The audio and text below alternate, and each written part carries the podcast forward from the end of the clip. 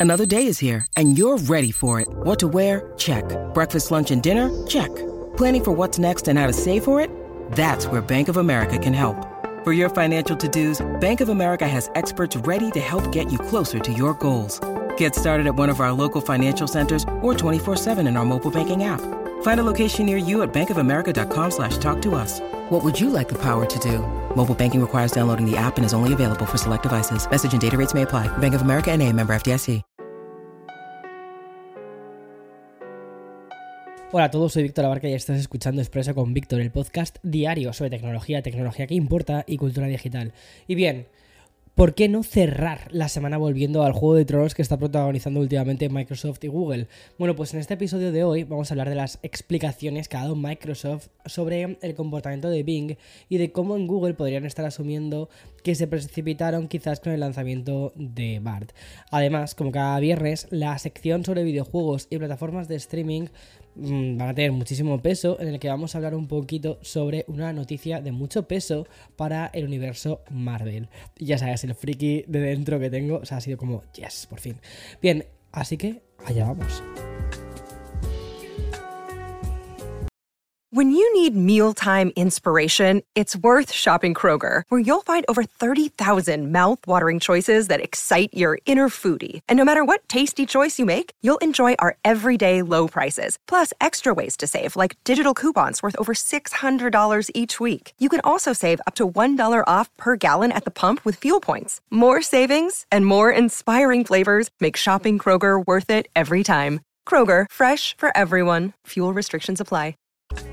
Y bien, en el episodio de ayer nos hicimos eco de algunos hilos de Twitter y también de Reddit donde se mostraban chats sobre el nuevo Bing impulsado por una inteligencia artificial. Y en estos hilos veíamos a esta inteligencia artificial perdiendo bastante los papeles. Y cuando digo perdiendo los papeles, estoy diciéndolo así como con comillitas aéreas. Esto es una cosa que podrás verme a partir de la semana que viene, cuando empecemos a grabar en vídeo los, los podcasts de Expreso con Víctor y puedas verlos en el nuevo canal de YouTube que hemos lanzado que se llama Café con Víctor te voy a dejar en la descripción de este podcast un enlace para que puedas acceder.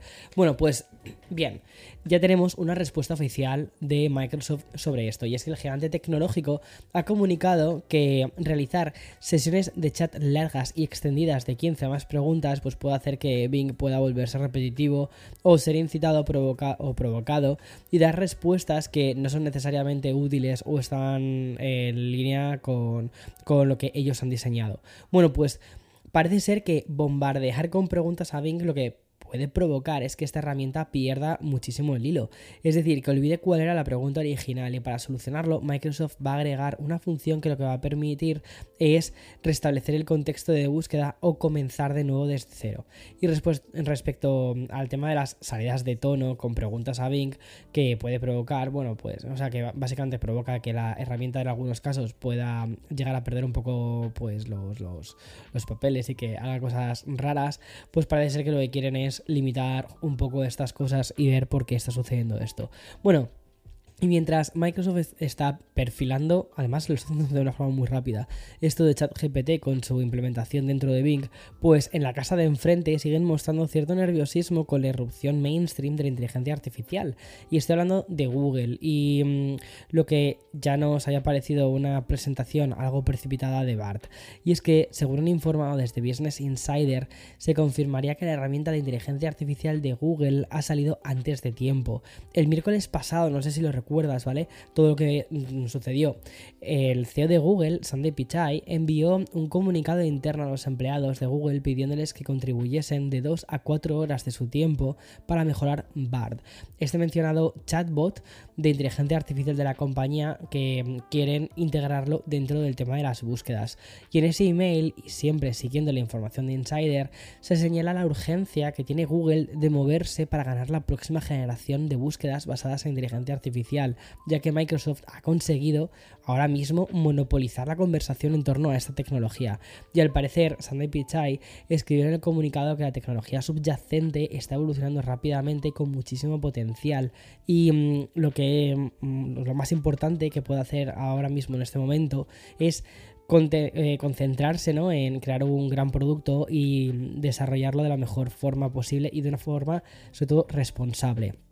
Y bien, la compañía ha sufrido algunos daños de reputación después de esta demostración de BART que no terminó de funcionar demasiado bien sobre una pregunta que le hicieron sobre el telescopio espacial de James Webb y esto provocó un 9% de la caída de las acciones de esta empresa. Ya sabes, al final es un gigante que está pues en bolsa y eso significa muchísimo, muchísimo, muchísimo dinero. Y antes de pasar al bloque más de videojuegos, una noticia que mm, une bastante a Microsoft y a Apple, y es que la compañía fundada por Bill Gates ha anunciado una alianza con Parallels Desktop con el objetivo de implementar Windows 11 en ordenadores Mac, incluyendo el MacBook y también el Mac Mini. Eso sí, deberán incluir los procesadores M1 o M2, es decir, los chips Apple Silicon, para poder llevar este proceso a cabo. Hay que recordar que la propia Parallels Desktop ya ofrecía la instalación de Windows 11 en algunos dispositivos de Apple, pero siempre de forma un poco como no oficial y a través de, lo que es la virtualización.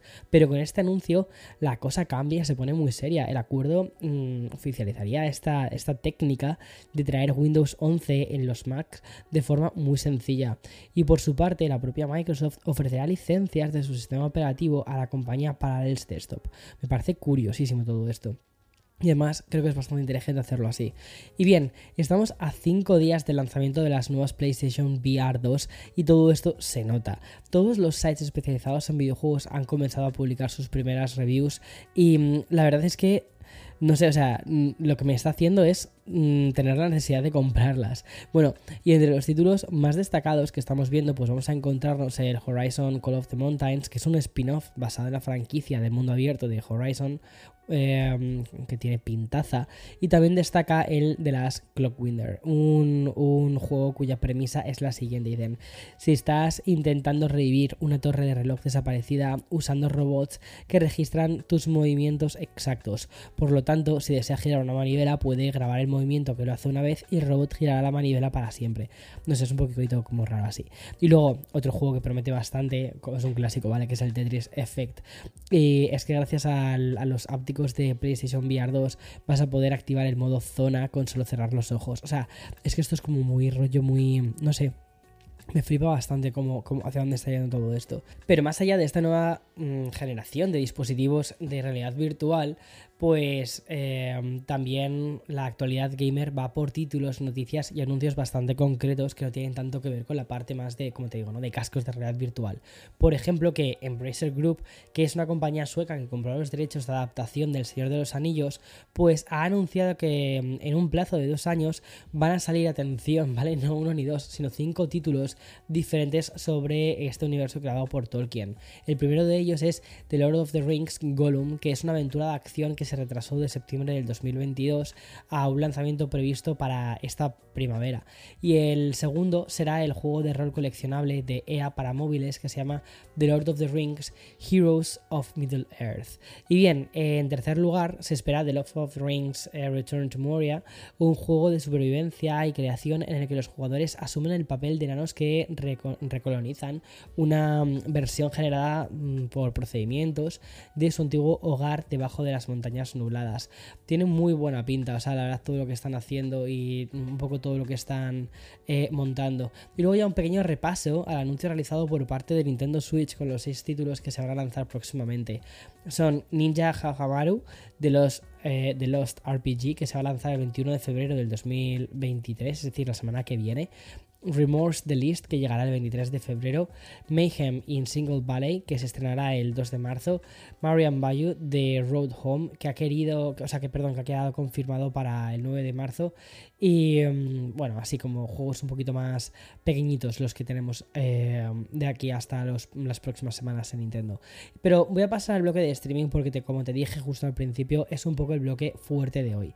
Y es que antes de repasar los estrenos que nos han llegado esta semana, pues tengo que contar una información relacionada con Disney Plus en general y con Marvel en particular. Porque mm, según han publicado varios medios especializados en cine, Marvel Studios va a sufrir los primeros recortes desde que comenzaron con su universo cinematográfico. Y es que la compañía planea lanzar menos ficciones sobre los personajes que arrasan en los cines, lo cual en cierta medida es algo comprensible. Hay que recordar que Disney anunció 5 series para el 2023. Sin embargo, solo la segunda temporada de Loki, bien, que me gusta mucho. La, la verdad que Loki me gustó un montón. Y mm, la protagonizada por Samuel L. Jackson, pues van a ser las, las, únicas series que todavía son consideradas como apuestas seguras para llegar este año. Disney planea reducir su contenido de transmisión para reducir costes y apostar más por la calidad en pantalla, pero mirando también obviamente lo que cuestan las producciones. Y ahora sí, vamos con los estrenos y aprovechando que estábamos hablando de Disney, pues hoy comienzo con esta plataforma. En una nueva apuesta por el True Crime, Disney ha estrenado El asesinato en el campus, además de una nueva serie de producción española que se llama La Checa Invisible y una ficción mexicana que se llama Horario Estelar. Y por su parte, el estreno más comentado de la semana en Netflix ha sido la serie romántica Todas las veces que nos enamoramos, ideado por los creadores de Elite. Y esta primera temporada está recibiendo muy buenas críticas. Esta semana también se ha estrenado la serie adolescente de terror Red Rose, y yo me he viciado a una mm, eh, serie en Netflix, ahora mismo no sé cómo se llama, pero es de una señora básicamente que se inventa las, o sea, se me está inventando la historia, bueno, no se está inventando la historia del mundo, un poquito. Eh, ¿Cómo se llama? Canton Earth, eso, brutal, ¿eh? Brutal la, la serie. ¿Y mm, qué más? HBO. Pues resulta que estos están apostando por un nuevo documental sobre la cultura de España y estrenan La maldición de Windsor, sobre el incendio de su popular rascacielos de Madrid. Y mm, para recordarnos el éxito de una de sus series más comentadas del 2022, este site lanza La casa que construyeron los dragones. Como su propio nombre indica, es un documental sobre como te puedes imaginar, The House of Dragon.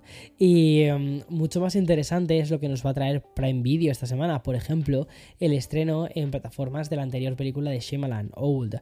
Además, la tercera temporada de Star Trek Picard y la segunda de Carnival Row, protagonizada por Orlando Bloom. Y ya por último, Apple TV vuelve a apostar por el cine con Embaucadores, que es un thriller ambientado en Nueva York y el estreno... Eh, y bueno, y la verdad es que tiene pintaza, además que sale... Ay, ¿cómo se llama esta, actriz que me gusta Julianne Moore.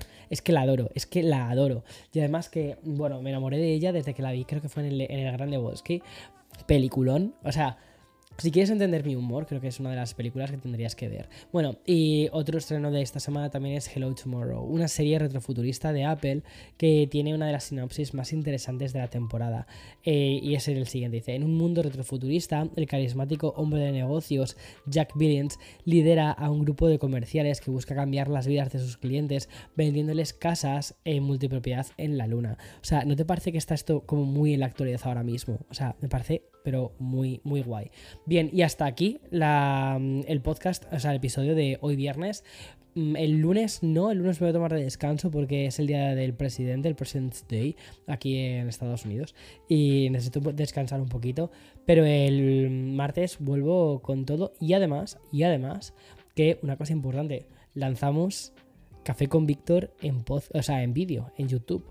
Te voy a dejar el enlace en la descripción de, mm, este podcast. Chao, chao, buen fin de...